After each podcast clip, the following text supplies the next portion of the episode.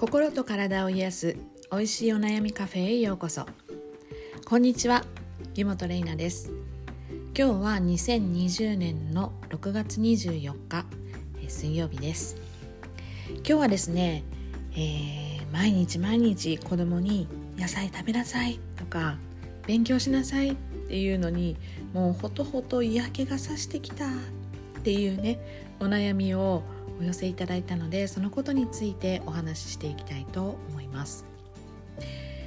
えー、うちにもですね小学校3年生の娘とあと中学1年生の息子がいます私は2児の母ですでやっぱりあの野菜食べなさいとかね勉強しなさいっていうのってどっちかというとまあ小さいお子さんに向けてのメッセージが多いのかななんて思うんですけれどもまあ、想定としては幼稚園生とか小学校低学年のお子さんがいらっしゃるママさんなんかにね多い悩みなんじゃないかななんて思います。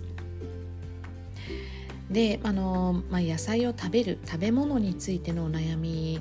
とまたあの勉強についてのお悩みっていうのはまた別のあの、まあ、レベル感というかかなとは思うんですけれどもまずじゃあ野菜を食べなさいってね毎日言うというお母さんのお悩みなんですが、まあ、あの食べ物が体を作るって私のファスティングマイスターとしてもねあのお伝えしているところでありますのでやっぱりあのどんなものを食べるか毎日の食べ物ってとっても大切だと思っています。でお母さんとしてはやっぱりお子さんにねあの丈夫な子に育ってほしい健康に育ってほしいだからこそ、ね、バランスよく、えー、体にいいものを食べてほしいなっていう思いがあるんだと思うんですよね。で一方でお子さんによってはやっぱりあの食べず嫌いもあるかもしれないですし食べてみたらばなかなか口に合わないというか食べにくいというお子さんもいらっしゃると思うんですよね。でまあ、いろんなあの考え方あるんですけれども食べ物に関してはどっちかっていうとあの体の声を聞くのは子供の方が上手なんじゃないかななんて思うんですね。だからお腹が本当いっぱいだったらいくらねあの大好きなものだったとしてもあとなんかちょっと残しちゃもったいないようなものだったとしても子供はもういらないっていうことが多いかと思うんですねどちらかというと。まあ、大人はそれに対するとやっぱりも残したらもったいないとかね捨てちゃもったいないっていうあのどちらかというとお腹の声っていうよりも頭で考えて、えー、まあ、一般的にはこうすべきっていうところに従って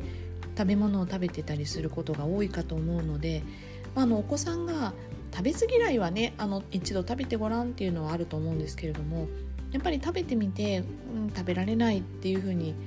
いうことだとかもうお腹いっぱいだからもういいっていうのっていうのはどちらかというとねすごくあのこの感覚に敏感お腹の声自分の体にきちんと耳を傾けてるあのことになるのかななんて思って尊重してあげてもいいんじゃないかななんては思います。ただまあ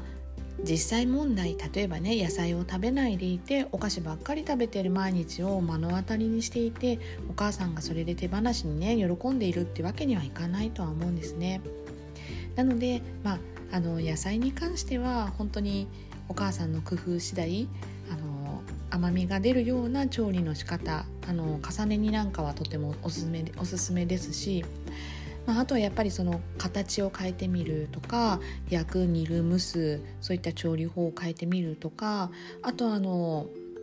ね、あのミートソースとかカレーのドライカレーみたいなちょっと味が濃くなっていろんなソースと絡み合ってちょっと分かりにくくなってるような形にしてみるとかね、まあ、なんかそういった感じで、まあ、私料理苦手出身の私が言うのもなんなんですけれども、まあ、工夫をしてみると意外とお子さんはあ美味しいって言って食べてくれることもあるんじゃないかななんて思います。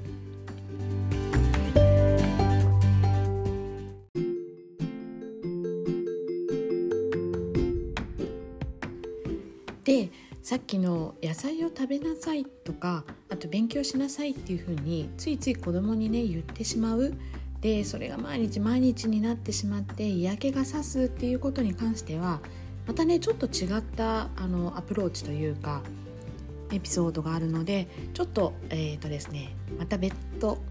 違う回でですねお話ししたいと思います。それではまた。